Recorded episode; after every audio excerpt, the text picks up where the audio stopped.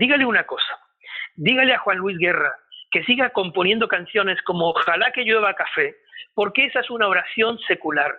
¿Usted sabe lo que es una oración secular? Y me dijo la pastora, no tengo ni idea de lo que me estás diciendo. Y le dije, es una canción que la puede cantar cualquier persona, es como una oración que cualquier persona, aunque no sea creyente, se pueda dirigir a Dios. Y lo que Juan Luis tiene es la capacidad de decir canciones limpias, bonitas, hoy en día con tanto reggaetón y tanta porquería y de perreo y tantas cosas feas. Este es un cantante que hace música incluso de baile, pero digna, con belleza, con hermosura, habla de Dios, de, los valores de Dios. Y sobre todo que siga cantándole a Dios de esa manera indirecta, que no se ponga a cantar aleluyas, porque la verdad es que habemos muchísimos cantantes que ya nos dedicamos a eso. Y tú sabes que Juan Luis fue uno de los primeros cantantes que, una vez convertido en el mundo evangélico, no siguió la carrera de decir aquello de ahora que soy creyente, solo le canto a Dios y ya no quiero saber nada del mundo, etcétera, etcétera. Porque imagínate eso, que cada médico y cada abogado y cada panadero que se convirtiera dijera lo mismo. Estás escuchando la segunda temporada de Platicando en Católico el show en el que de una forma muy casual y rompiendo moldes, platicamos con diferentes actores de carne y hueso de la iglesia de hoy para conocer sus testimonios y lo que están haciendo para avanzar el reino de Dios en la tierra.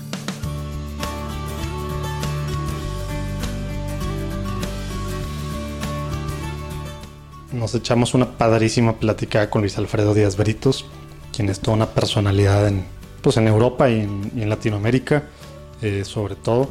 Él es uruguayo, pero lleva creo que 30, 40 años viviendo en, España. Ha producido una infinidad de, producciones, valga la redundancia, eh, católicas, a otros artistas católicos en temas de música, todo lo relacionado al arte, él lo ha hecho, tratando de empujar a que se abra la iglesia, digamos, también trabajando muy cerca, muy de cerca con iglesias cristianas, con comunidades cristianas, nos platica mucho ahí de su caminar construyendo comunidades eh, creativas eh, de cristianos, padrísimo. Realmente su estilo como que es único. Eh, también nos platica de algunas de las canciones que pues ya pensamos que son del dominio popular, como tan cerca de mí, que él hizo.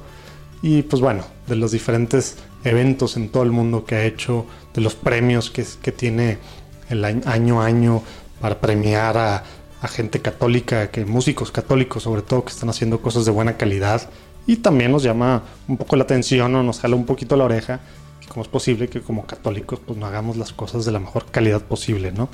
Se pone muy padre la plática, aparte mucho del ecumenismo, van a verlo aquí metido en esta plática, realmente tiene un corazón ecuménico Luis Alfredo y pues bueno, espero que disfruten, es de larga distancia la grabada, entonces a lo mejor no es la mejor calidad, pero van a ver que está, está divertida y y creo que podemos aprender pues, mucho y aparte animarnos mucho a seguir conociendo lo que está pasando en la iglesia pues en todo el mundo hoy en día y para que podamos así enamorarnos más y más de ella. Disfruten.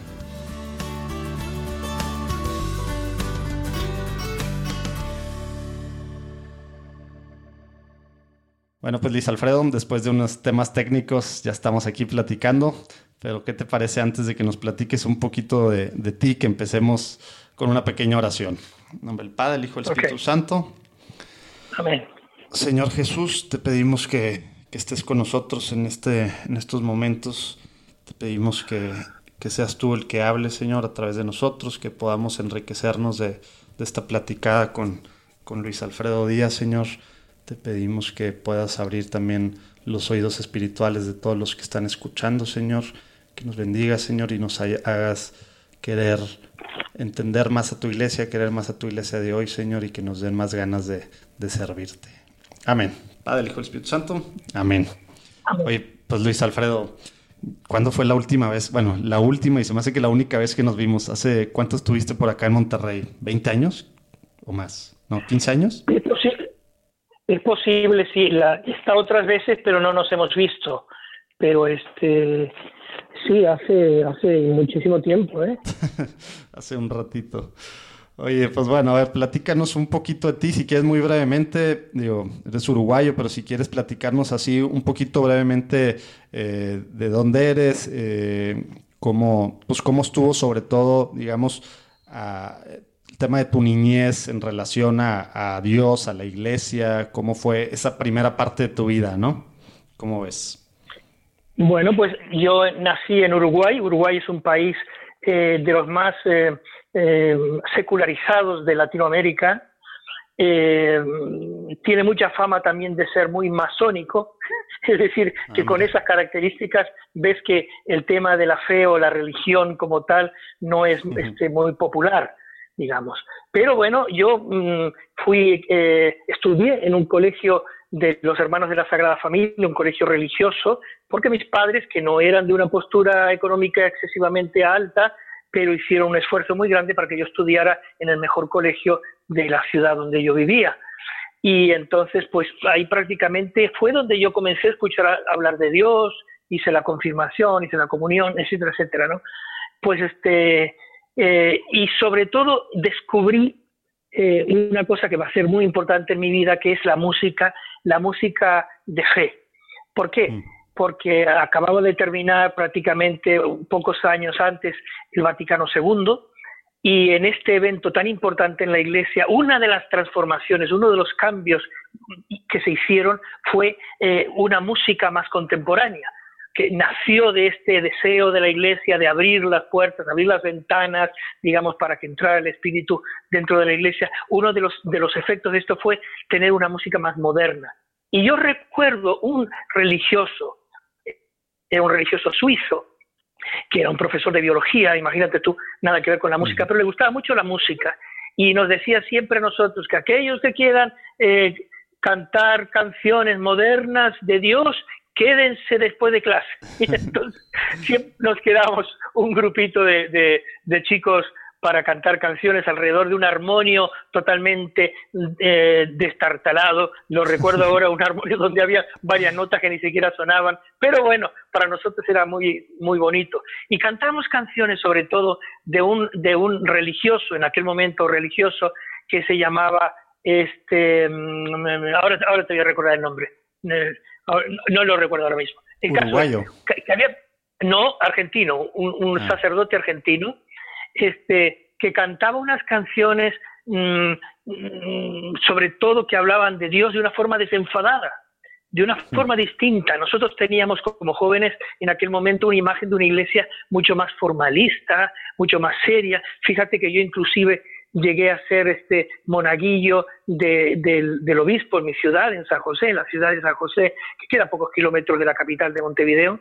Y entonces la imagen que tenía era una imagen como más formalista de la iglesia. Mientras que estas canciones que, se, cantábamos mm, hablaban de, de cosas muy divertidas. Yo recuerdo una, sobre todo, que me impactó. Y yo creo que nunca he dejado de cantar esa canción, aunque la he puesto otras letras y otras, y otras cosas, pero el tema, el concepto es, ha sido el mismo. Esta canción decía, Dios hizo la vaca y también la leche, hizo el dulce de leche y todo lo hizo bien. y luego decía, por, eso hay que cantar aleluya, por eso hay que cantar aleluya. Esta canción la ha cantado muchísima gente, eh, pero yo la aprendí en, aquel momento, eh, en, aquel momento, pues este, y me impactó. ¿Por qué me impactó?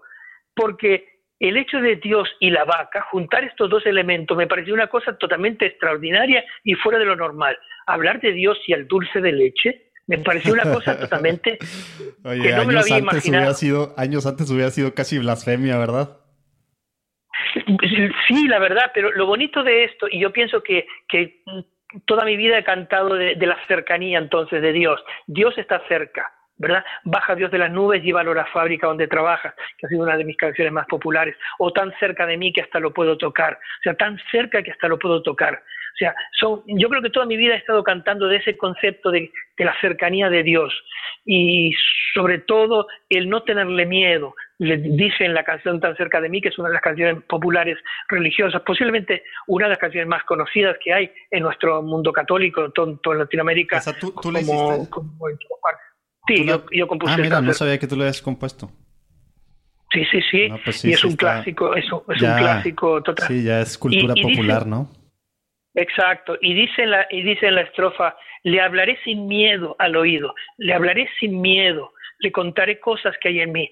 Y es el mismo concepto de eso, de, un Dios cercano, como digo, Dios y la vaca, Dios y el dulce de leche, un Dios que está cercano, ¿no? Este, y, pienso que es una aportación que, que, he intentado dar también hablando de Dios y hablando de valores importantes, pero a la vez cercanos, amigables. ¿no? ¿Eres sacerdote o conoces algún sacerdote? Este 22 de agosto, el John Paul II Healing Center de Florida te invita a pasar una mañana en la Ciudad de México en las que su fundador, Bob Schutz, impartirá algunas pláticas, reflexiones y un momento de oración para poder recargar pilas para ejercer tu ministerio de la mano del Espíritu Santo. Más información en jpwihealingcenter.org.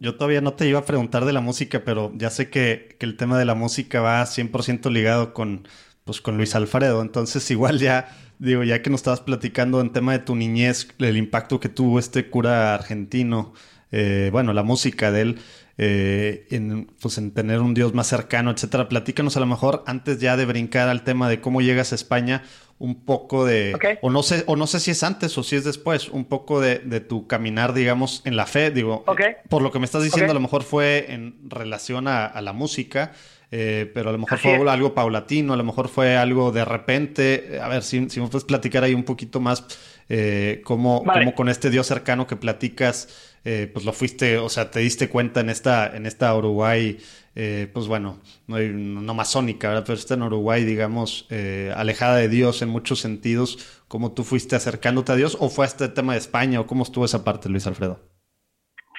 Pues el, eh, ahora recuerdo el, el, nombre del padre, se llamaba padre, el padre Alejandro, Alejandro, mm. así se llamaba el padre compositor de esas canciones modernas. Pues fíjate, esto fue muy importante, sí, en mi vida, el hecho de la música, porque yo creo que me acerqué a Dios a través de la música me acercó mucho a Dios, sobre todo me hizo no tenerle miedo o no, no, no sentirme lejano de Él, ¿no? Pero otro elemento muy importante que va a pasar prácticamente en ese tiempo, cuando yo tenía prácticamente 14, 15 años, es que mis padres, que no eran creyentes, no eran religiosos ni nada, como la mayoría de los uruguayos, repito. Ah, pues no eran creyentes, pero te metieron a la, a, la, a, la, a la escuela católica, mira al mejor, al mejor colegio que había en la ciudad. ese es el concepto. Oye, perdón por la interrupción, pero ya, ya entendí, ya, ya encontré padre Alejandro Mayol, de Buenos Aires de 1932 y falleció en el 2011. Sacerdote y músico argentino. Ahí vamos a poner en los show notes para quien le interese algunas de estas canciones, escucharlas. Ajá. Sí, porque son de las primerísimas canciones que se empezaron a hacer de música moderna, ¿no? Luego, también en esa época, el padre este Ceciño en, en, Brasil comienza a componer también canciones. Y yo prácticamente en los siguientes años, pues, mis primeras grabaciones fueron a los 16, 17 años, y ah, estoy componiendo canciones también de música religiosa, súper súper al principio de todo. En Uruguay, ahí que mi en Uruguay. Más, sí, más de 45 años llevo haciendo esto de esa manera. ¿no? El caso es, hay otro elemento muy importante en mi, en mi vida y en mi, y en mi familia, y es que mis padres, como repito, que no eran creyentes, se acercan a una pequeña iglesia pentecostal. Ah, Entonces, imagínate, yo estudiando en un colegio católico, pero mis padres comenzando a asistir a una iglesia pentecostal. Y, a los pocos a los pocos meses el pastor le dice a mi padre cuando mi padre ya se introduce más en el, asunto le dice oye no es buena cosa que tu hijo esté estudiando en un colegio católico entonces me, al, año siguiente me quitan del colegio católico y, y, me meten nunca mejor dicho en un en un liceo secular el liceo del, del estado donde el nivel de calidad de estudios era mucho más bajo etcétera etcétera. Pero bueno así era la vida. Pero lo importante es que para mí el rompimiento de mis amistades de niño fue muy fuerte.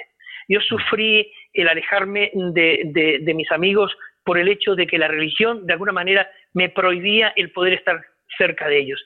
Yo pienso que es una de las cosas más tristes que me ha marcado más en la vida y que me ha dado un sentido ecuménico y un sentido amplio, un concepto más abierto de la iglesia, justamente ahora que soy mayor, ¿verdad?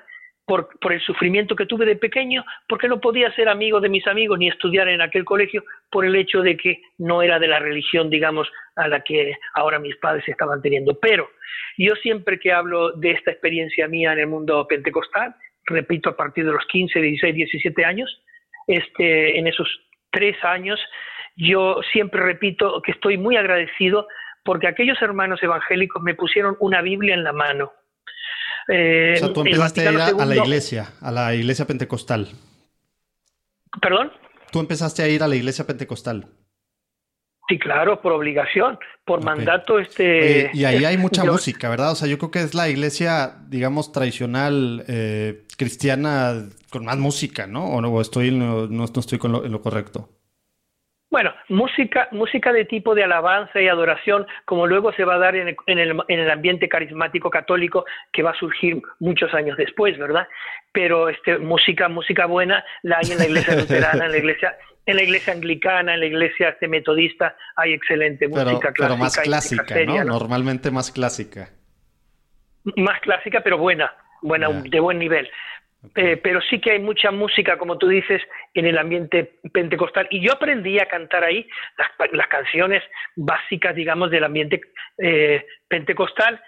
Y voy a tener la suerte, me adelanto ahora un poquito unos años a, todo el asunto, pero voy a tener la suerte eh, unos años después, estando ya en España, que los, hermanos paulinos, de, las ediciones paulinas, buscando justamente alguien que supiera canciones carismáticas, que en ese momento la, renovación no se llamaba carismática, sino se llamaba de los nuevos pentecostales o, de los pentecostales católicos.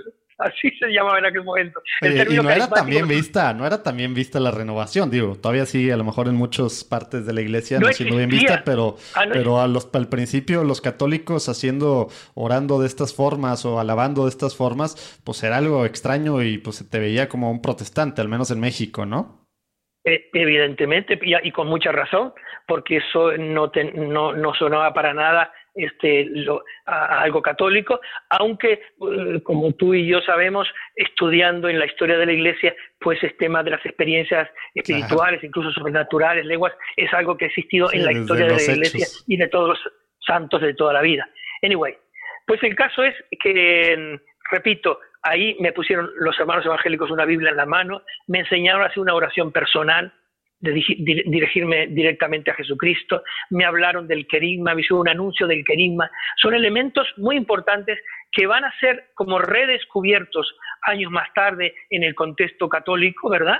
Y sobre todo por, por, por la iniciativa del Vaticano II, este, pero para mí fue una... Sí, tu encuentro personal con Dios, digamos así como, como dices, y, aprender a, orar básicamente, pues fue con entonces con los pentecostales. Y dejaste entonces de, ir, de ir a la iglesia y, pues bueno, pues ah, ya no estabas en la escuela, pero entonces, digamos, estabas viviendo eh, pues como pentecostal, ¿verdad? Y luego nos vamos entonces para adelante, ¿cómo, cómo se fue dando ese tema? ¿Fue a poco? ¿Fue por los paulinos entonces, por, por las ediciones paulinas, el, el tema de volver a ver todo esto a la luz del la Iglesia Católica o cómo estuvo Luis Alfredo? No, no, no necesariamente. Por ello fue el, hecho de grabar el disco Ven Espíritu Santo, que fue el primer disco de música carismática que se hizo en el mundo entero.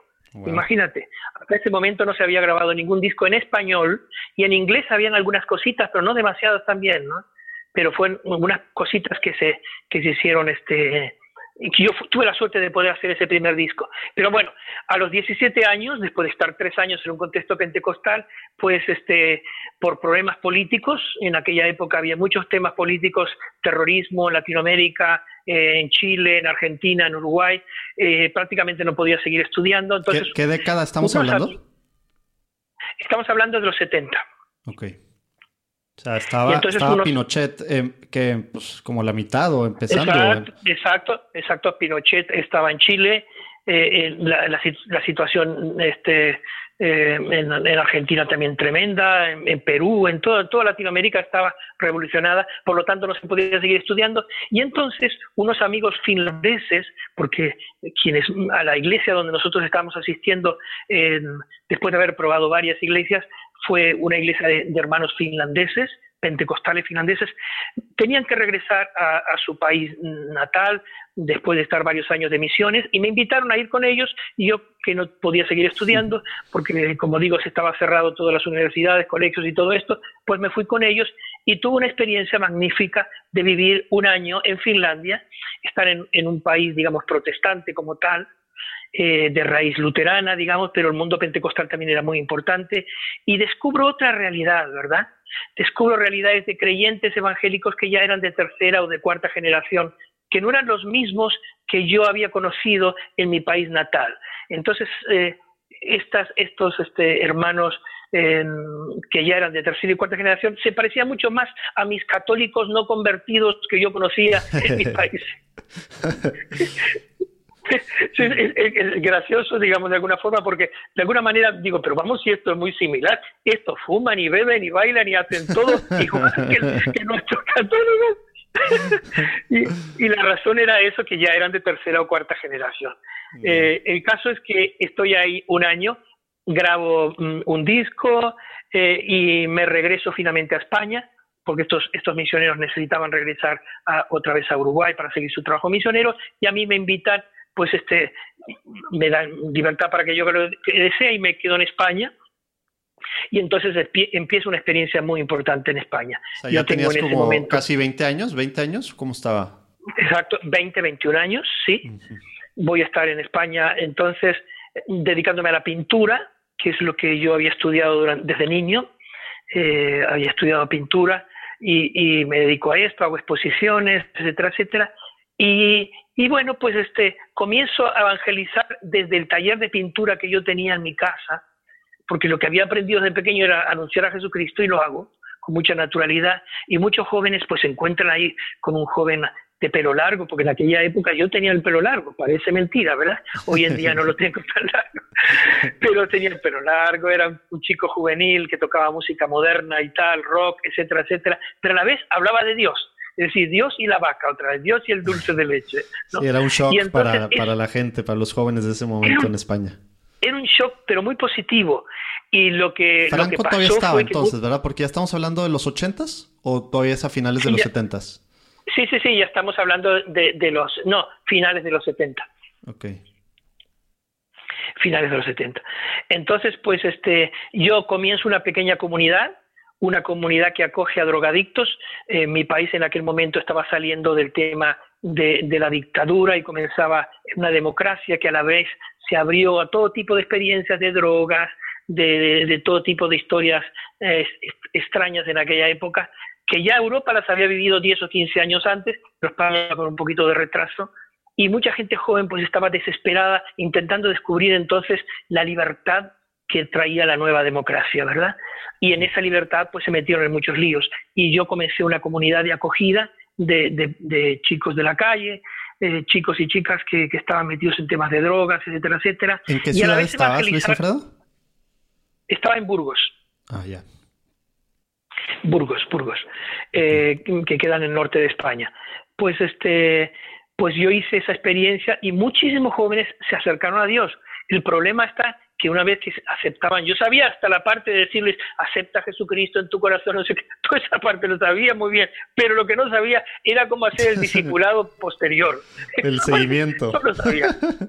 No sabía cómo, cómo seguir luego, porque además yo no había estudiado teología, ni había estudiado ninguna pastoral ni nada, y yo me encontré en los dos, tres, cuatro, cinco años siguientes con una comunidad de más de 300 jóvenes que se reunían con una comunidad de vida, porque teníamos, después de la primera experiencia comunitaria que yo comencé, se abrieron cuatro o cinco comunidades más de vida, y entonces éramos más de 30 personas, 40 personas viviendo en comunidad y compartiendo la fe.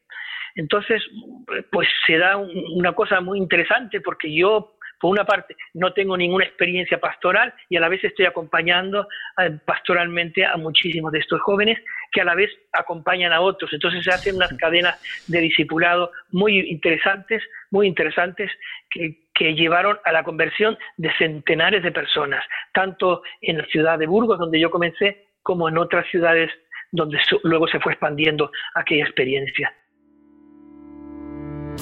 Del 23 al 25 de agosto estará el equipo del John Paul II Healing Center en la Ciudad de México impartiendo el retiro de Healing the Whole Person con traducción simultánea para quien quiera darse un fin de semana para que Dios lo sane de heridas que a lo mejor pensaste nunca podrían sanar por el tiempo que pasó o por la gravedad de las mismas. Dios hace nuevas todas las cosas. En jpehealingcenter.org puedes saber más información. Apúrate que se llena rápido.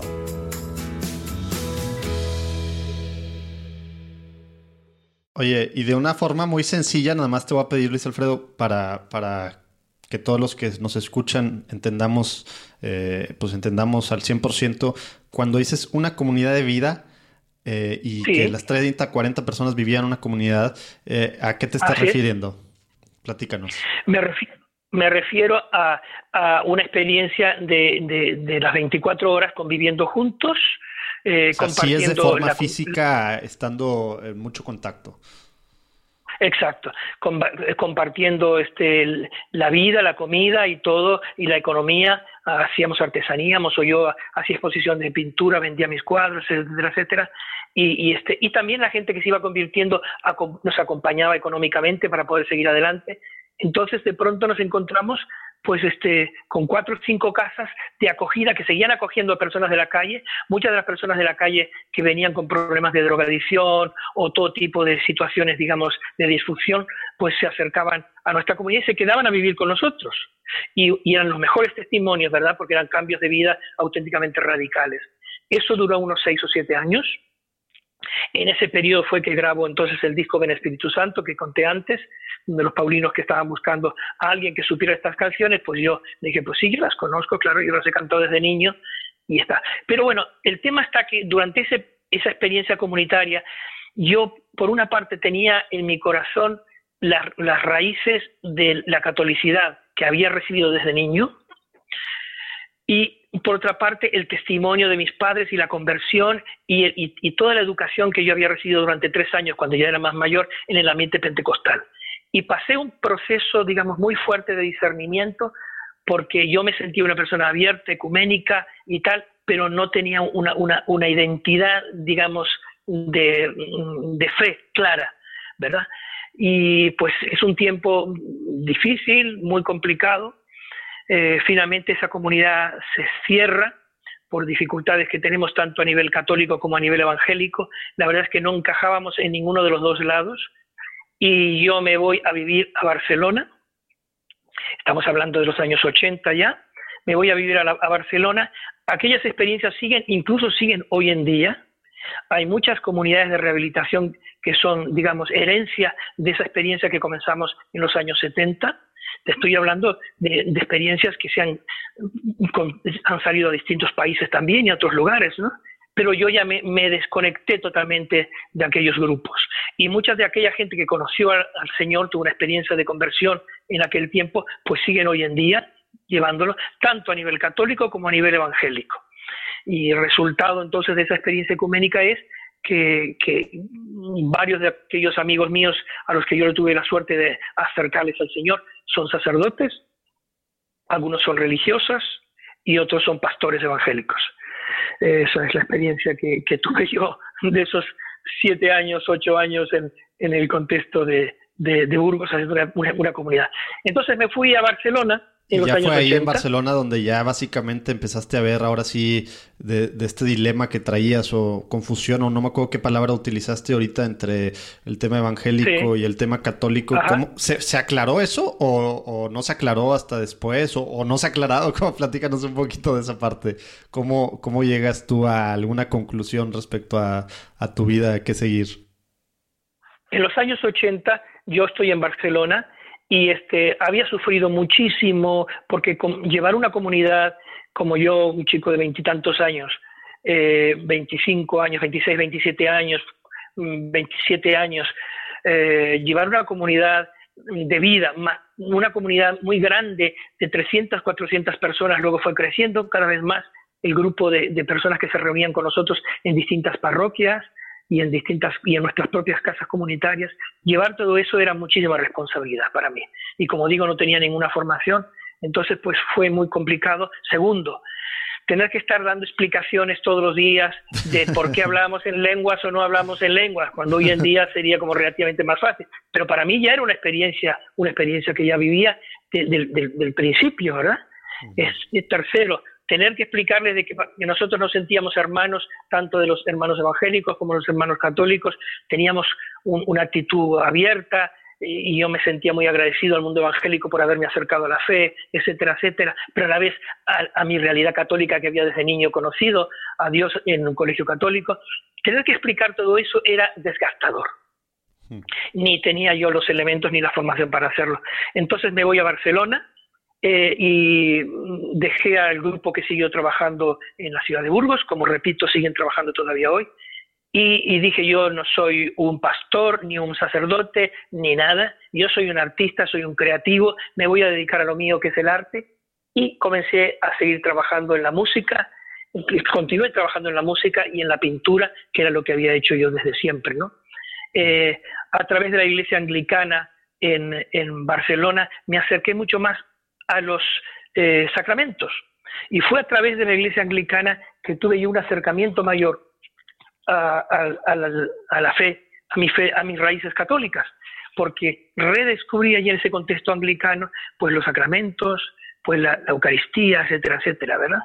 Y eso fue muy, un paso muy importante que da, luego se va a dar mucho más de acercamiento total a la Iglesia Católica más, más, más tarde, ¿verdad? pero igual ya estamos agarrando para todos lados, pero, pero el tema de la iglesia anglicana, a mí me, digo, si nos puedes explicar así muy cortito, a mí me impresionó una vez en, Londres, en una, pues creo que era catedral, eh, San Pablo o algo, algo así se llamaba que pues estuve en la misa y nunca me di cuenta, digo, yo aparte pues en inglés y demás, y pues claro, sé inglés, pero pues el rito no te lo sabes tal cual.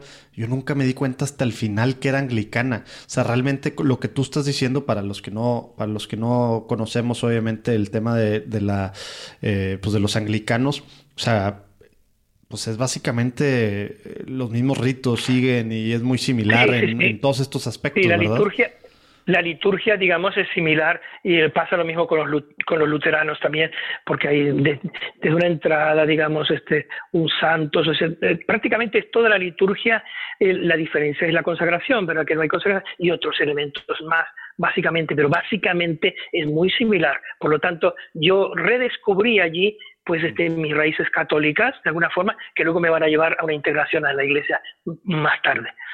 Pero lo que te estaba diciendo de Barcelona fue que, que, yo me dediqué a la pintura y a la música durante varios años y dije no quiero saber nada más de acompañamientos pastorales, etcétera, etcétera. Pero ¿qué pasaba?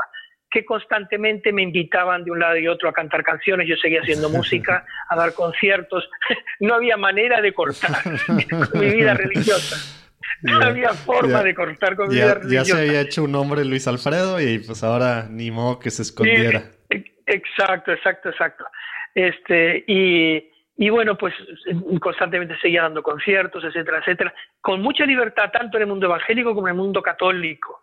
Digamos, eso fue una de las características de las pocas, digamos, artistas eh, católicos que yo conozco en, nuestra realidad actual que pueden hacer un trabajo como el que yo realizo porque me invitan tanto de un lado como de otro. Tal vez porque mi discurso por la experiencia que yo tuve en el mundo evangélico, me ha hecho entender y poder dialogar de una forma respetuosa y de una forma constructiva siempre en un contexto evangélico, y porque muchas de mis canciones, como las que te he dicho antes, Baja Dios de las nubes, Tan cerca de mí, Yo no soy nada, etcétera, etcétera, tantas canciones que se han cantado en, el mundo evangélico, pues son, son composiciones mías, son, son trabajos de grabaciones mías, entonces la gente me ubica como la persona que inspiró esas canciones y cuando yo saqué ese disco del Espíritu Santo, repito, no había ni un solo disco carismático en aquella época grabado.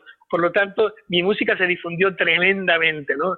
El caso es que estoy varios años ahí en Barcelona, me caso con Montserrat, eh, que, em, con quien tenemos luego dos hijos, Carlota y Alex, y, estamos ahí pues viviendo durante muchos años en Barcelona, haciendo un trabajo cada vez más dentro del contexto católico, pero sin apartarnos de la realidad evangélica que siempre nos acompañaba y nos iban invitando. ¿no?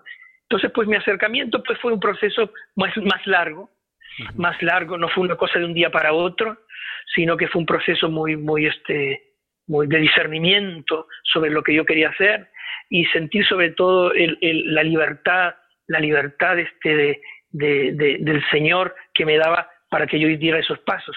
Me contaron este, hace un tiempo, yo hablando con el, con el hermano Roger de TC, eh, ah, que es, sí, de la comunidad de, de para, los que, para los que no sabemos francés, Taizé. Taizé es una comunidad ecuménica en, en Francia y hace muchos años, el, el, fallecido de hecho fue asesinado hace unos años, desgraciadamente. el hermano Roger. Hermano Roger, sí. Pero yo, eh, de las pocas personas con las que podía hablar sobre temas de ecumenismo era hermano Roger. En aquel momento no me quedaba tan lejos de, España. Y recuerdo la primera vez que estuve hablando con él, pues este, él me contaba su propia experiencia. Él también estaba en un contexto católico evangélico, comenzó una comunidad ecuménica, digamos, y, en su comunidad había católicos y evangélicos. Y entonces, este, eh, y yo le contaba mis historias y se reía mucho porque decía, tenemos pasados tan, tan similares. Pero lo que me contó, lo que me, llamó mucho la atención, es que uno de los papas con los que él habló, que fue, Juan XXIII, a quien él tuvo una, una, charla personal con él y le dijo, yo es que quiero ingresarme totalmente dentro de la Iglesia Católica. Y le dijo, no, quédate aquí donde estás. Vas a hacer mucho mejor trabajo para la iglesia si te quedas en la realidad donde tú estás. No te, no te conviertas. El Espíritu Santo hablando. Sí, sí, sí, muy bonito, fue una cosa muy bonita, muy bonita esa. Este, y me, hizo entender a veces que las cosas no son blanco y negro como uno pueda pensar, sino que a veces hay otras maneras de entender la vida. Sí, de, pues y de este hecho, ahora que estaba checando varias cosas pues de ti eh, estos días pasados, vi, vi que sales precisamente en una enciclopedia, pues no sé, evangélica de España, algo así. Y precisamente es lo que dicen, pues Luis, Luis Alfredo siempre ha sido eh, muy enigmático en varios temas y demás, y pues sí es católico, pero siempre ha estado muy cercano a nosotros, pero así como que no sabían cómo explicarte. Por eso me da, me da risa esto que platicas de, pues digo, de lo que Juan Víctor le decía al hermano Roger y, tu lugar. Me parece una cosa extraordinaria, una cosa, lo mejor que se puede decir de un creyente hoy en día, que puedan decir es amigo de hermanos de distintos ambientes, ¿no? Y de distintos contextos, ¿no? Porque yo creo que Dios es así. Pobre Dios, como dijéramos, oiga Dios, este, yo soy católico y yo soy de los suyos, ¿no se le ocurre a usted ser amigo también del hermano de la otra iglesia del otro lado? o, de, la otra o de la otra comunidad católica, pero que a la vez no es carismática como yo, sino que es de otra línea de no sé cuánto, no se le ocurre a usted solo conmigo, ¿eh? y, de hecho es parte de las cosas que por eso hacemos pues esto, lo que estamos haciendo, para que nos abramos un poquito más, porque a veces nos, nos toca que nos, nos quedamos viendo nada más hacia nuestra burbuja, dentro de nuestra burbuja, nuestro apostolado, nuestro grupo, nuestra parroquia. y nosotros somos los buenos.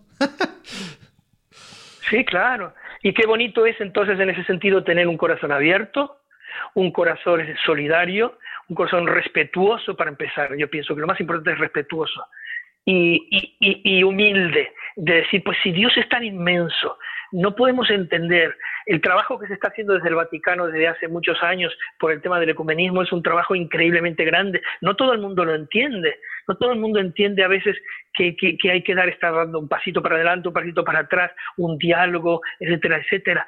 Los convenios que se han firmado con las iglesias luteranas y anglicanas en los últimos años desde el Vaticano son tremendos todo el tema de la salvación, digamos que fue un tema que dividió a, católicos y protestantes en la época de Lutero, digamos, pues ha quedado prácticamente aclarado. Sí, a mí me eh, impresionó y es más, lo vamos a poner acá a ver si encuentro el, el video de, de, la de la charla o no sé cómo se le diga, del discurso que de Benedicto, ¿te acuerdas cuando, pues no sé hace cuántos años fue, pero precisamente está, está en Alemania con, con la iglesia luterana cuando da, básicamente les da la bienvenida, ¿te acuerdas?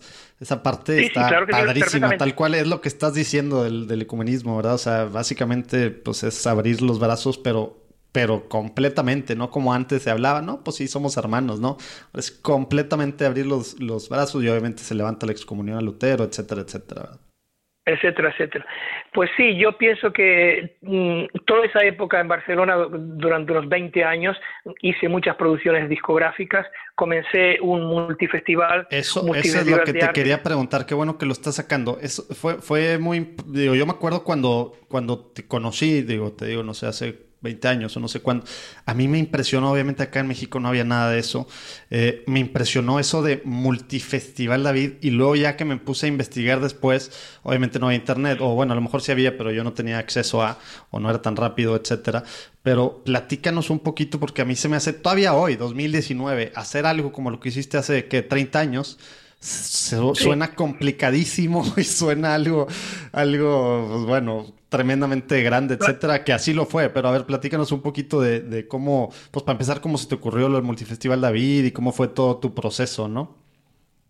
Claro, en aquella época, cuando yo comencé, ya habían experiencias de festivales, sobre todo en el mundo evangélico. En Inglaterra yo había asistido a varios, un festival que se llamaba Greenbelt, donde tuve la suerte de conocer pues a muchos cantantes como U2, por ejemplo, y muchos otros que estaban recién empezando en aquella época. Yo recuerdo haber escuchado a YouTube eh, en, en, en, un en un escenario pequeñito cantando, este, y no eran los, los que hoy en día son el, grupo de rock posiblemente más, más, más importante.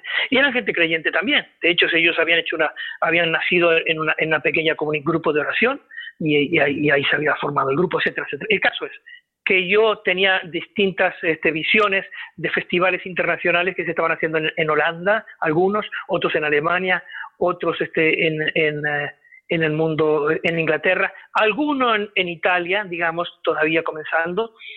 Y comenzamos entonces esa experiencia que duró 30 años, hace prácticamente tres años que se terminaron los, los, los multifestivales David, porque era realmente muy complicado de realizar, año tras año, año tras año, cambiando de ciudades, teniendo equipos nuevos eh, y todo lo que, correr los riesgos económicos, todo aquello era muy cansado. Pero fue una experiencia muy bonita. Gran parte de los músicos que han surgido tanto en Latinoamérica como en España eh, han nacido en el Multifestival David, han sido lanzados desde el Multifestival David y servimos la puerta, servimos nosotros, digamos, para hacer una puerta y un lanzamiento de muchas de estas personas pues ahí no solamente había música, había pintura, había teatro, eh, literatura, todas las ¿Cómo, artes. ¿Cómo era? O sea, ¿duraba un día, duraban varios días? ¿Cómo, ¿Cómo era ir a un multifestival, David?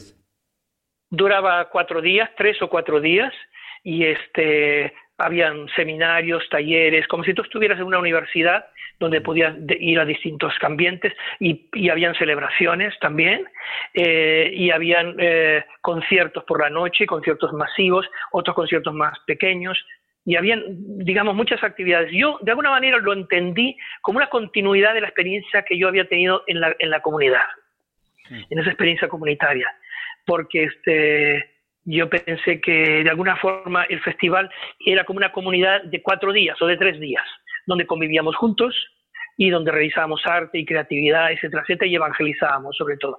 Y lo más importante era, yo viajaba constantemente, siempre había sido muy viajero y he conocido gente por todas partes del mundo y siempre estaba investigando en personas originales, diferentes, que hacían propuestas de evangelización modernas, este, como los cafebares en su momento, eh, qué, sé yo, todo tipo de, historias novedosas que empezaban en la iglesia, yo siempre estaba buscándolas, investigando sobre ellos y, este, y, invitaba a esas personas a venir al festival y esta, esta gente podían dar un, un, testimonio y una experiencia de lo que estaban haciendo al resto de la gente en España. Y mucha gente de Latinoamérica venía justamente a, a conocernos, ¿verdad? Y, y, y, se iba, regresaba a sus países como una visión amplia de la fe, sobre todo en el mundo de la nueva evangelización y de la creatividad. Entonces, pues eso, como digo, duró pues unos 30 años. Y como uno de los penúltimos elementos en mi vida ha sido pues este, una nueva experiencia comunitaria que empecé eh, en, en, la ciudad de Asturias, en, en, en Oviedo, en Asturias, y ahí comenzamos una comunidad que, que duró otros 6-7 años, una experiencia para artistas y creativos, donde mm, el obispo nos pidió que hiciéramos una experiencia de ese tipo. Eh, eh, y yo le di el carácter en este caso más, más hacia los artistas y a los, a los músicos, a los pintores, a la gente que hacía televisión todo eso.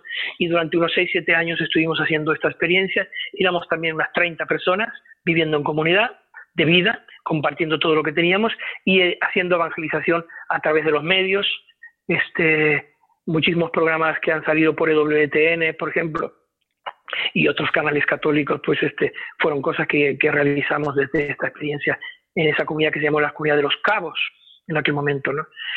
Pero como todas las cosas, este, a veces mm, tienen que terminar porque no todo a veces es seguir hasta el último día. Muchas veces el Señor nos permite experiencias que duran un tiempo y por alguna razón tienen que parar. Y en aquel momento, pues este, también tuvimos esa segunda experiencia comunitaria. Este, cuando yo le digo a mi mujer que me gustaría alguna vez en la vida hacer una tercera experiencia, mi mujer, que ha tenido que llevar la economía, sobre todo en la última comunidad, digamos, me dice, no, Luis, ni se te ocurra ninguna vez más meterte en tales cosas, sobre todo en lo que es comunidad de vida, ¿no? Pero no, fue una experiencia muy bonita y muchos de aquellos chicos pues tuvieron también un crecimiento muy grande en la fe y hoy en día pues son líderes, cada uno de ellos en distintos países, en campos diversos de las artes, porque recibieron un impulso muy, muy bonito que se les dio de eso. Y después de esa experiencia entonces, en, en eh, esta segunda experiencia comunitaria, pues ya, ya me fui eh, a Santander, donde vivo actualmente. Oye, ¿y cuándo, ¿cuándo sale lo de los premios David? ¿A qué? Lo de los premios David, ¿cuándo, lo lanzas? Porque eso sigue actualmente, ¿no? Sí, de hecho, este verano será los décimos premios David. Es decir, que hace 10 años. Platícanos un poquito cómo está la cosa. Los premios David, de alguna manera, digamos, es un, recuerdo, digamos, es lo que ha quedado del multifestival. El multifestival ha terminado, pero los premios David se siguen dando y entonces la gente vota por internet va a la página nuestra que es www.premiosdavid.com, www.premiosdavid.com y este y, y vota o primero nominan a todos los cantantes y músicos en los distintos campos.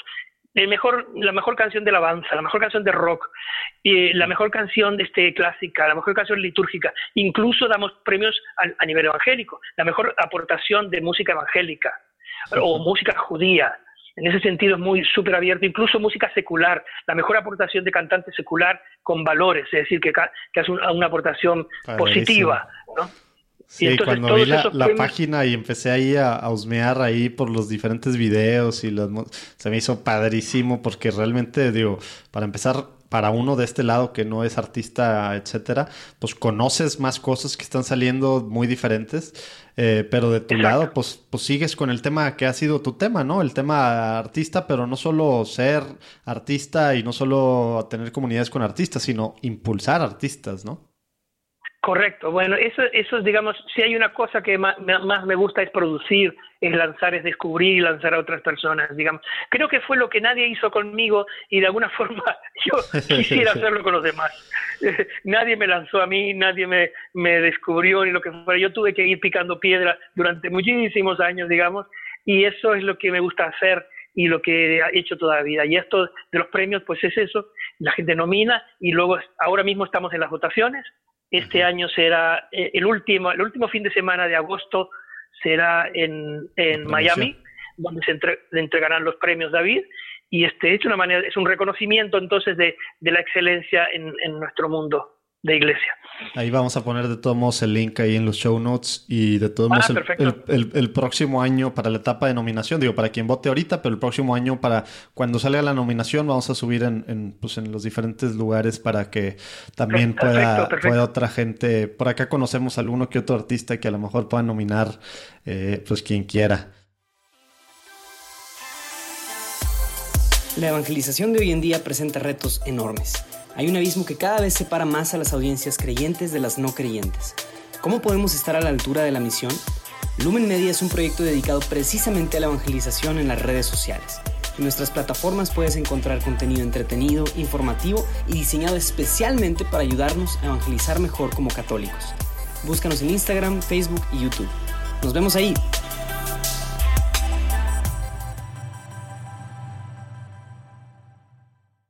Oye, Luis Alfredo, y por ejemplo, eso que platicabas, regresándome un poquito a esto eh, de impulsar a católicos o bueno, a cristianos, eh, ¿cómo, ha sido? A ver si nos puedes platicar así a grosso modo, eh, impulsar a, músicos, bueno, artistas cristianos eh, en este mundo tan complejo como es el mundo artístico.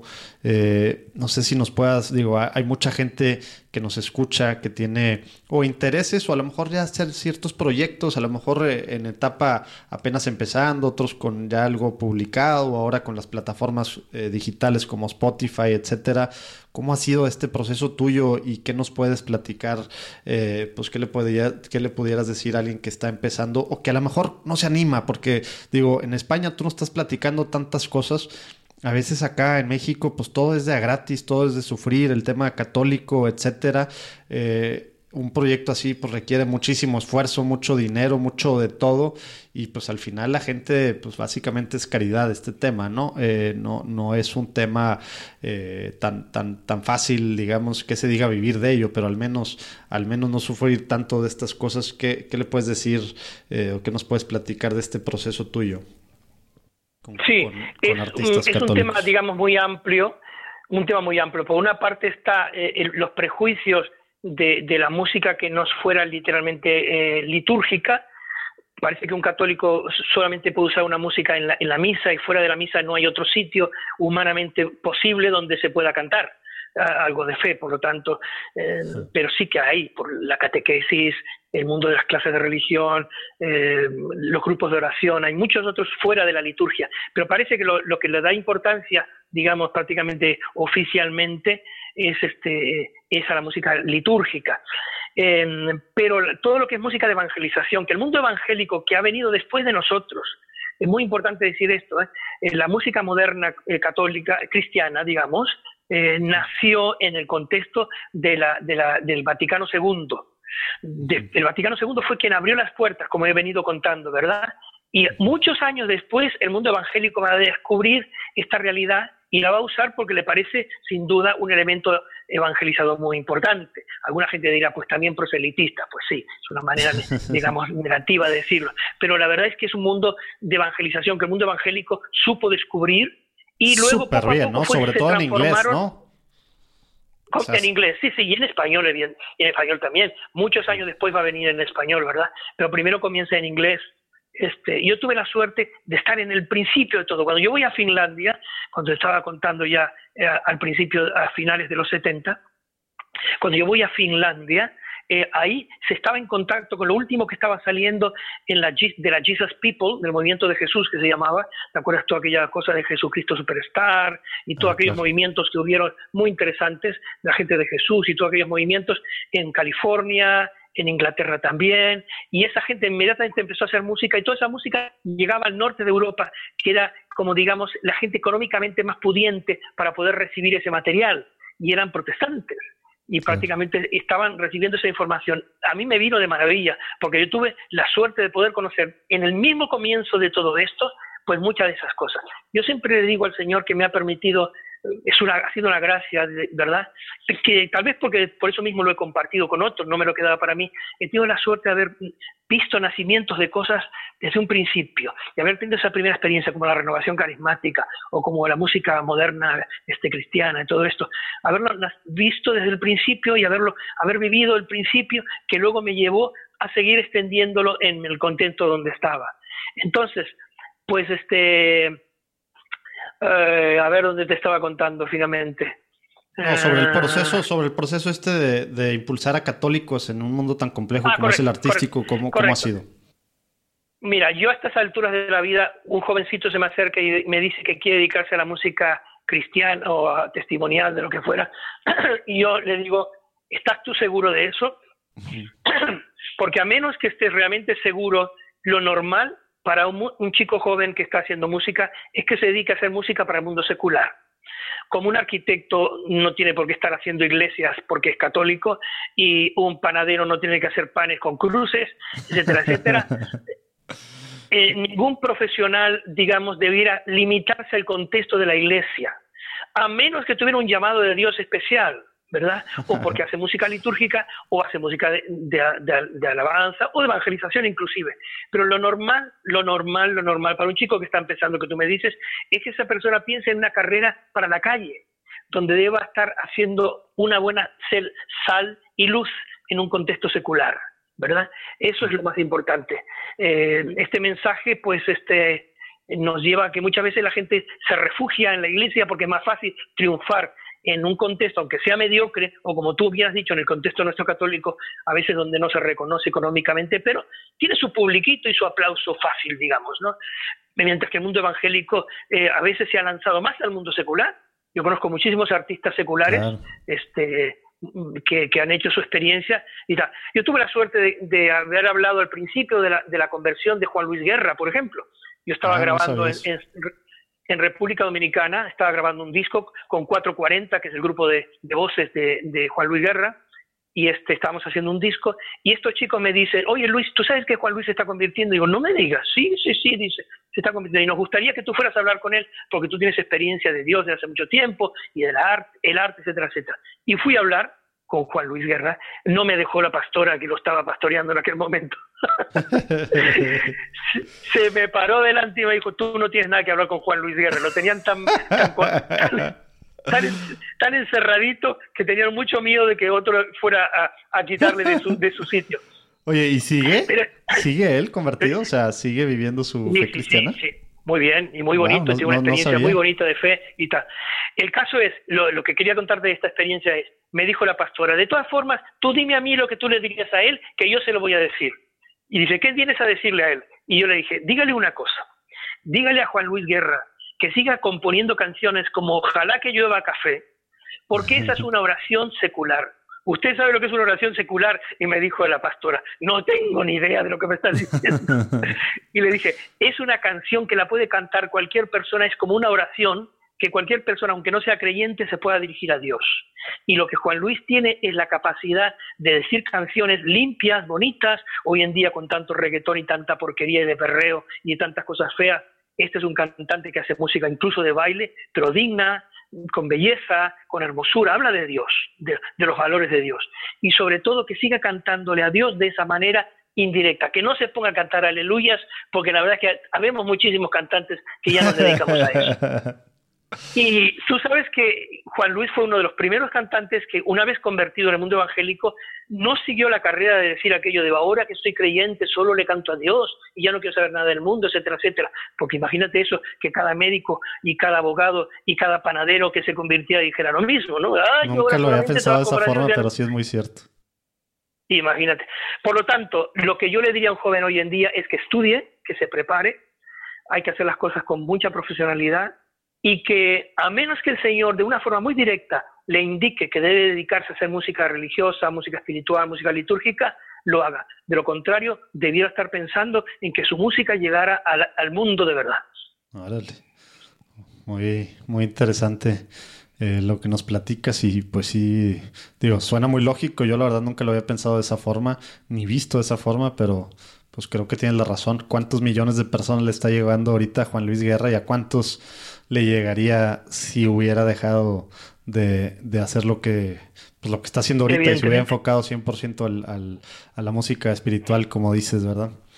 Oye... El, tema que estamos hablando es de no, no encerrarnos en nuestras catacumbas, ¿verdad? En nuestros propios pequeños este, nichos, este, es lo, de lo que hablábamos al principio en del programa, ¿verdad? Estar abiertos al mundo. Es el mensaje del Papa Francisco también, de abrirnos al mundo, de ser personas este, misericordiosas, que tenemos un diálogo abierto, un, un diálogo integrador, de personas que no conocen a Dios, pero a la vez les respetamos sus realidades y vemos la obra de Dios trabajando en, cosas que a veces ni siquiera son religiosas, pero no obstante, ahí de alguna forma Dios también está actuando. Entonces, esa actitud que es muy importante, eh, yo pienso que es la que tiene que tener cualquier evangelizador, ya no necesariamente un, un evangelizador o un cantante, sino cualquier creyente, esa actitud, porque todos los días vamos a la oficina a trabajar, todos los días vamos este, a, la tienda donde estamos vendiendo cosas, todos los días estamos en, en, el laboratorio donde hacemos historias, o sea, donde trabajemos, nuestro testimonio tiene que ser un testimonio integral. Un, testimonio integral, no necesariamente eh, frasecitas, eh, versiculitos hechos, sino hablar de la fe y de la vida, sobre todo de la vida, ¿no? Y vivir esa vida. Vivirla. Justo es lo que nos decía mucho eh, Monseñor Fisiquela, con quien pudimos platicar ahora al inicio de la segunda temporada. El hecho de, de, cómo los cristianos realmente hemos perdido la, o sea, ya no, ya no somos sal, perdimos el sabor ¿Y eso por qué es? Porque no estamos viviendo como cristianos, ¿verdad? Digo, tan fácil que es, como tú decías, eh, eh, este tema de las comunidades, este tema de orar, etcétera. Pues hay que leer los, los hechos de los apóstoles para ver cómo deberíamos de vivir como cristianos, ¿verdad? Y eso pues se nota y, es algo que hemos dejado de hacer, particularmente los católicos, ¿verdad? Eh, pero bueno, qué, qué fácil se oye, pero qué difícil en el día a día, ¿verdad? Es un mundo que es un problema, digamos, en todas las realidades de, del nivel cristiano, en el mundo evangélico, muchísima gente también excesivamente encerrada dentro de sus cultos o de sus ambientes, no salimos afuera y si salimos afuera salimos con un tanque, digamos, tirando bombas para afuera, ¿verdad? En lugar de salir, digamos, eh, con un con un este, con una actitud de, de, dar sanación y de dar eh, una palabra positiva y sobre todo llamar hermano y amigo, digamos, a esa gente que está afuera y que no, a lo mejor no ha tenido la suerte o la, la gracia que nosotros hemos tenido de conocer al Señor. ¿Quieres hacer viva la palabra de Juan 14:12 y aprender a orar por otras personas? Este próximo viernes 23 de agosto, por la mañana en la Ciudad de México, estará el equipo de John Paul II Healing Center para que recibas de una forma práctica pero a la vez muy espiritual lo necesario para poder en tu apostolado. Hay pocos lugares, puedes obtener más información en jpwehealingcenter.org.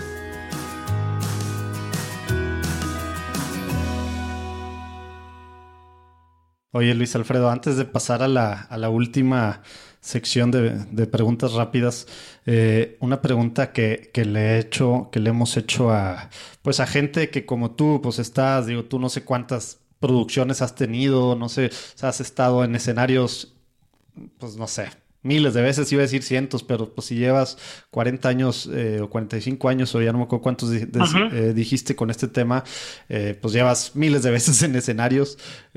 ¿cómo, ¿Cómo le haces para, para no creértela? O sea, en el sentido de que tú tienes la luz sobre ti, tú tienes el spotlight, como dicen los gringos, y el tema de de que a veces, pues bueno, uno está aquí, pues sí, yo tengo el micrófono, entonces tenemos esa tendencia humana natural a, creer que somos, que es por nosotros, etcétera.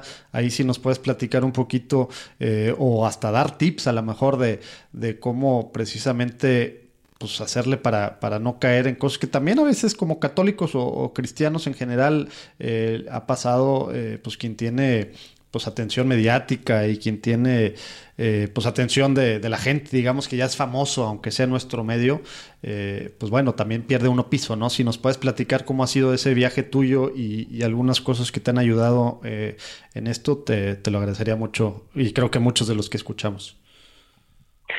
Hace dos años estaba en San José mm, mm, de Costa Rica en la plaza del centro de San José, esperando un taxi que me iba a llevar a la universidad, donde yo iba a dar una conferencia para un congreso de, nueva comunicación, comunicaciones y nueva comunicación, eh, en la que yo tenía que dar un, discurso, digamos, una conferencia sobre los nuevos métodos de, comunicación en, la evangelización.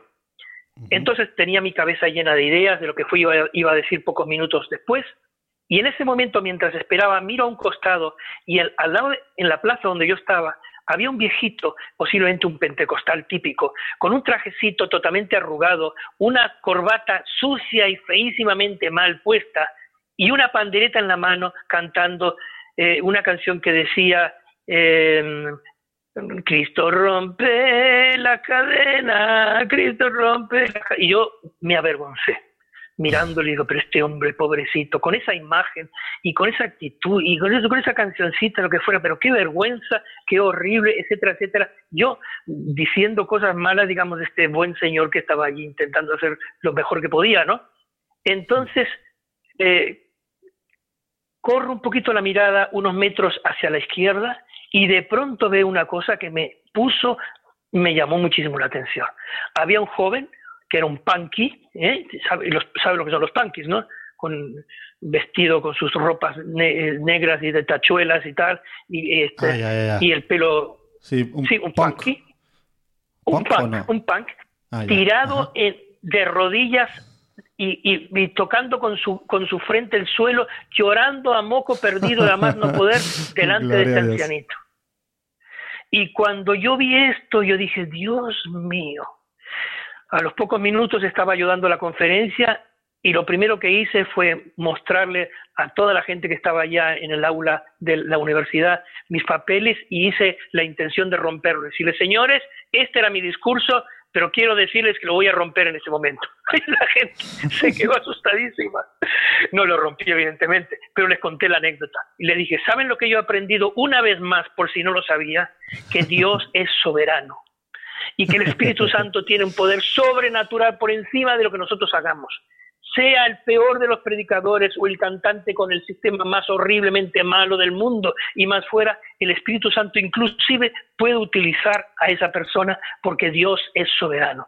Entonces, todo lo que yo voy a enseñarles esta mañana a ustedes, escúchenlo, apréndanlo, porque es todo lo mejor que se puede hacer, pero que sepan que la última cosa que puedan pensar es que si ustedes van a evangelizar a alguien es porque son magníficos y porque son muy modernos y porque tienen lo único, la última cosa qué, importante lo que dijiste de recordarme una vez más. O sea, es un tema, así como decíamos, el tema del testimonio. Es un tema del día a día, recordarnos una vez más, pues, quiénes somos, frente a quién estamos y por quién lo somos, ¿no?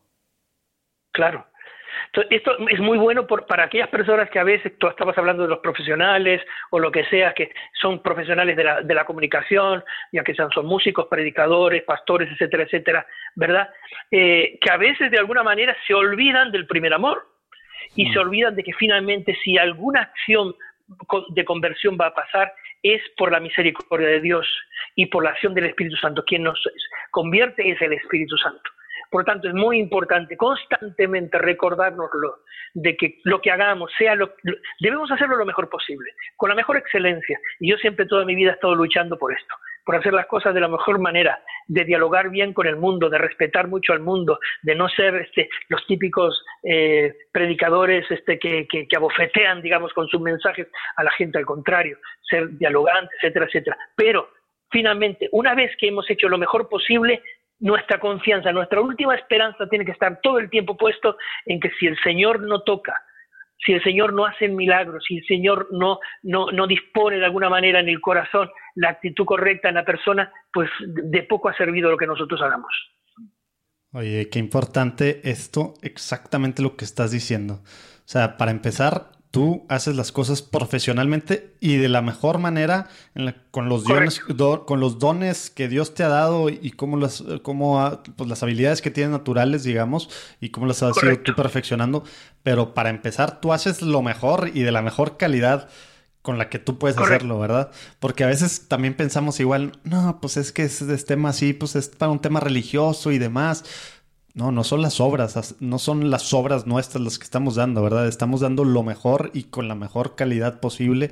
Y claro, sin, sin pensar, digo, sin, sin quitar eh, a, pues a Dios del centro, ¿verdad? Pero si hacemos nuestra parte de hacer lo mejor posible, qué importante eso, eh, porque luego ve uno, digo, eh, bueno, iba a decir no me gusta juzgar, la verdad es uno de mis, de mis defectos más grandes que, que, mental, mental, mentalmente siempre estoy juzgando tristemente, pero bueno, es, algo como yo, como, como, yo, como yo el ancianito ese con su panderetita, ¿no? Sí, hombre, y yo veo de repente cosas católicas tan chafamente hechas que claro que pues se pudieron haber hecho mejor, simplemente porque a veces pensamos que, pues bueno, pues es para un tema así, pues la gente debe estar agradecida que hay cosas católicas. No, no, no, no, no, no.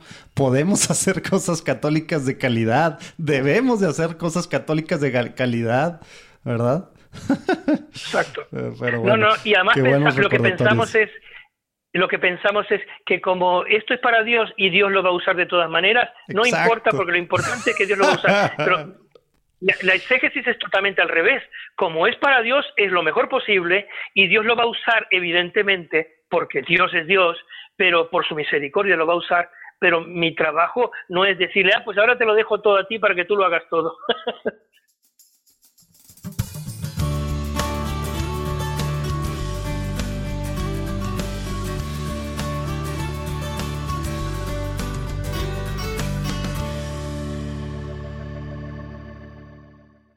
Oye, Luis Alfredo, pues ahora sí, vámonos a la, a la sección de, de preguntas rápidas. Ok. Eh, Te explico. Ahorita es cuestión de básicamente en máximo dos oraciones eh, que contestes cada una de, de, estas preguntas. A ver, Luis Alfredo, ¿te acuerdas de la primera vez que tuviste una experiencia espiritual? Si puedes decirnos tu edad y así de una forma muy concreta en una o dos oraciones, ¿qué fue lo, lo que pasó? 15 años. Eh, buscaba el ser lleno del Espíritu Santo. Durante muchas semanas lo había estado pidiendo y finalmente llegó una fusión del Espíritu Santo y hablé en lenguas y durante unos segundos me pareció que toda mi vida pasó por mi mente. Órale. Wow, muy bien. A ver, Luis Alfredo, eh, esta básicamente la respuesta puede ser no, pero si la respuesta es sí, eh, si nos puedes decir el por qué. ¿Tienes eh, un santo patrono? ¿Cuál es? yo creo que San José María Escriba de Balaguer. Mm. ¿Y, por alguna razón en particular? Me ha impresionado muchísimo tanto San José como, como Monseñor Romero. Fíjate que dos realidades mm. tan distintas. Sí. Por el compromiso de ambos, por la coherencia de sus vidas, etcétera, etcétera. Mm, muy bien. Oye, a ver, Luis Alfredo, ¿qué significa ser católico hoy en día? Uf, un apestado. bueno, te iba, a preguntar más, pero yo creo que está muy claro lo que dices. En los medios de comunicación, eh, hoy en día, pues este, estamos muy mal vistos y en la sociedad en, en general también hay una manera increíble de la gente que ha dejado la fe en los últimos años. O sea que esa es la realidad, en, en la realidad desde, desde la perspectiva del mundo. Muy bien. Oye, a ver, ¿tienes alguna oración que te guste pues, orar seguido que nos puedas compartir? Digo, pues una ejaculatoria o algo, eh, o simplemente alguna frase que le digas tú pues, de forma cotidiana al Señor. Eh, no, no tengo ninguna ejaculatoria especial. Y mira que yo he compuesto montones de ejaculatorias que han sido muy cantadas en el mundo, ¿eh? Este, pero no, yo no, no utilizo ninguna de ellas así específicamente. Ok. Eh, ¿qué, buen tip práctico le puedes dar a un católico que quiere ser santo hoy en día? Así con la sociedad como la que vivimos. ¿Qué necesito hacer como católico para llegar a la santidad, para llegar al cielo? En primer lugar, que se tranquilice. Yo estoy muy cansado y muy entristecido de ver gente fanática. No es que quieren ser santos, es que quieren ser fanáticos. Y eso no tiene nada que ver con la santidad. O sea, que se tranquilicen. explícanos la diferencia para que nos quede muy claro. El fanático es, una, persona que, es, tan estricta en todo porque entiende la santidad como no cometer ningún pecado, no hacer ninguna falla. No se olvida, se están olvidando de que si somos sanos, salvos, si somos santos es por la gracia de Dios, por el sacrificio de Jesucristo. Eso me ha quedado muy clarísimo desde niñito, como te he contado. Por lo tanto, querer ser santo es estar todo el tiempo, como decía Teresita de Lisieux, lo que agrada a Dios en mi pequeña alma es que ame mi pequeñez y mi pobreza. Es la esperanza que tengo en su misericordia. Muy bien.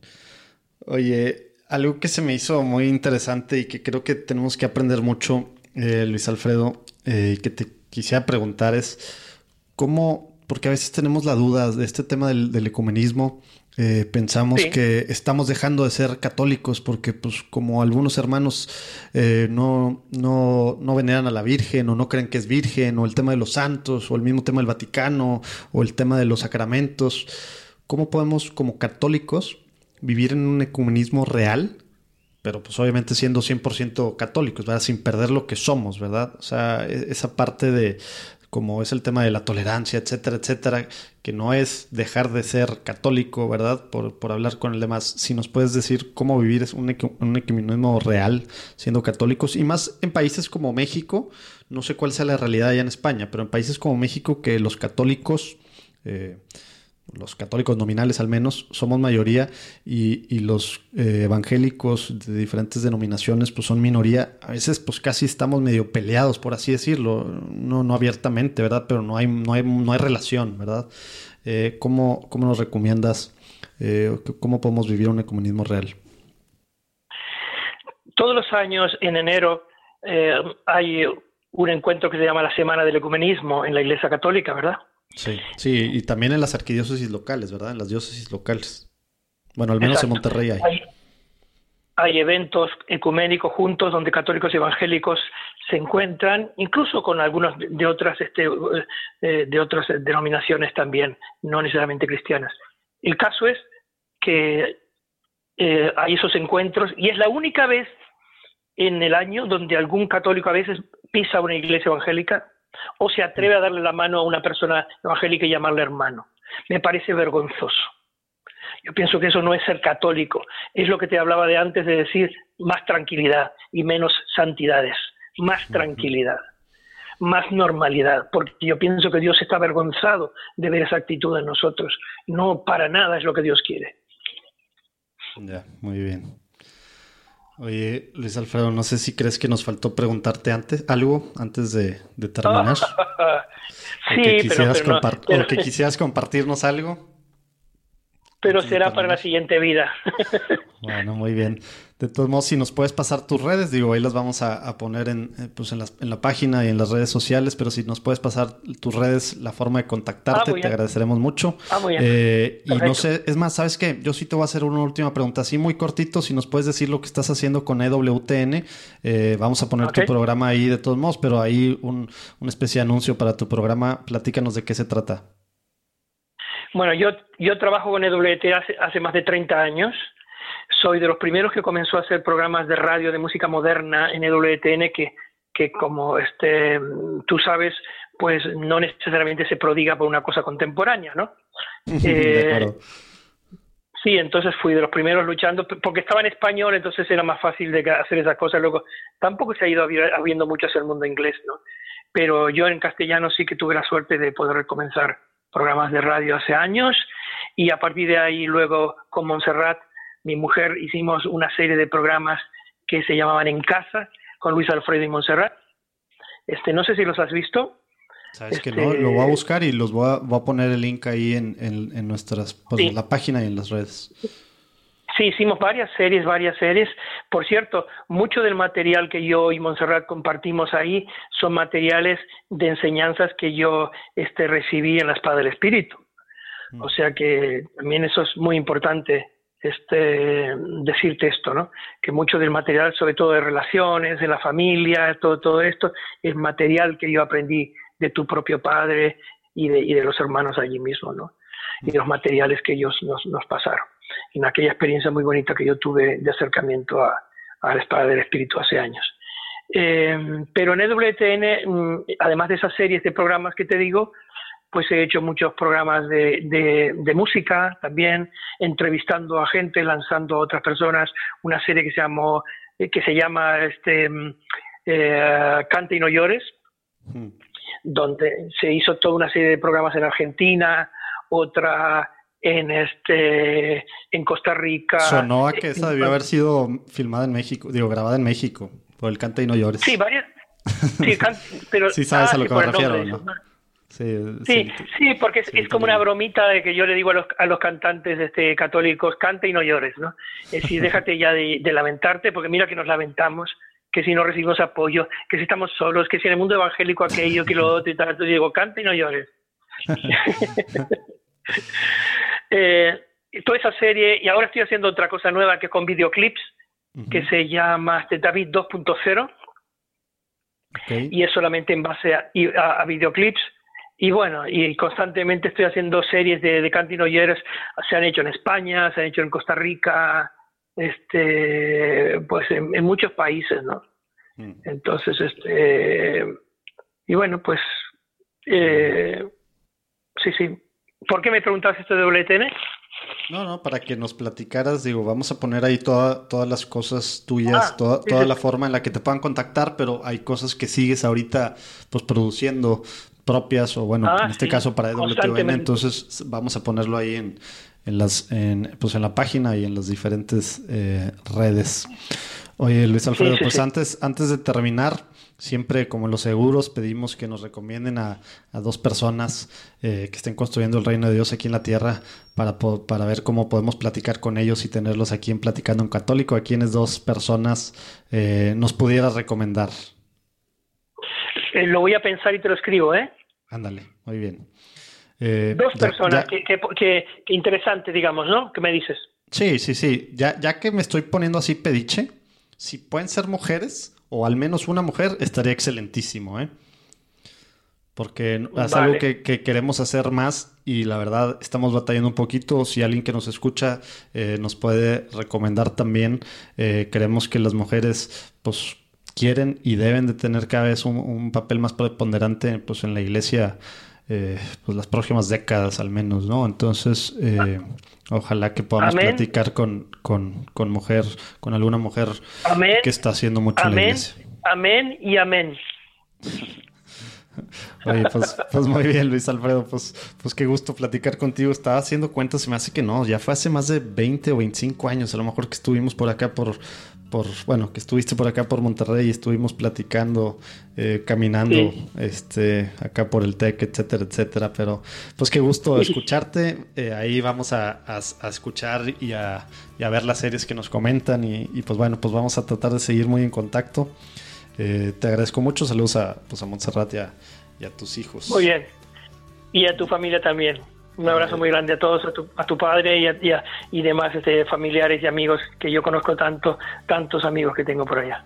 Claro que sí. De tu parte y de todos modos yo creo que nos están escuchando. Saludos a todos, Dios los bendiga y nos vemos el próximo lunes. Esperemos que hayan disfrutado este episodio. Ahí pueden en platicandoencatólico.com ver todo lo platicado con Luis Alfredo. Todo lo que dijimos lo vamos a poner en la página, ahí sale. Entonces ahí pueden ver eh, links a lo que quieran. Acuérdense también de suscribirse en Spotify, iTunes, donde quieran nos escuchen, ponle seguir y ya más fácil les va a estar avisando cada vez que saquemos un nuevo episodio. Y si les gusta mucho y creen que le puede ayudar a otras personas a que sigan conociendo pues, a la iglesia de hoy en día de una forma diferente, más casual, más, digamos, hablando con personas de carne y hueso, como si estuviéramos literal echándonos unas cheves, pues rólenlo este episodio con, con sus amigos, familiares, conocidos, WhatsApp, Facebook, Instagram, Twitter, lo que sea, ¿no? Todo eso nos ayuda. Y de plano, si les gusta mucho, pues pónganos unas estrellitas ahí en, en donde quiera que están escuchando. Nos ayuda mucho a que más gente vea. Y los que quieran ser coproductores, de alguna forma apoyar lo que se está haciendo, pues todo cuesta. Eh, desde un dólar se puede. Entonces ahí pueden en patreon.com slash platicando. De todos en la página, ahí viene toda la información. Dios los bendiga. Nos vemos el próximo lunes que estaremos platicando con el padre Ricardo López, que es una personalidad en, en Facebook. Eh, vive en Tequila, Jalisco, y bueno, ahí nos platica cómo ha sido su caminar. Es un sacerdote muy joven, cómo ha sido su caminar, digamos, en el seminario y todo lo que está haciendo en redes sociales. Dios los bendiga.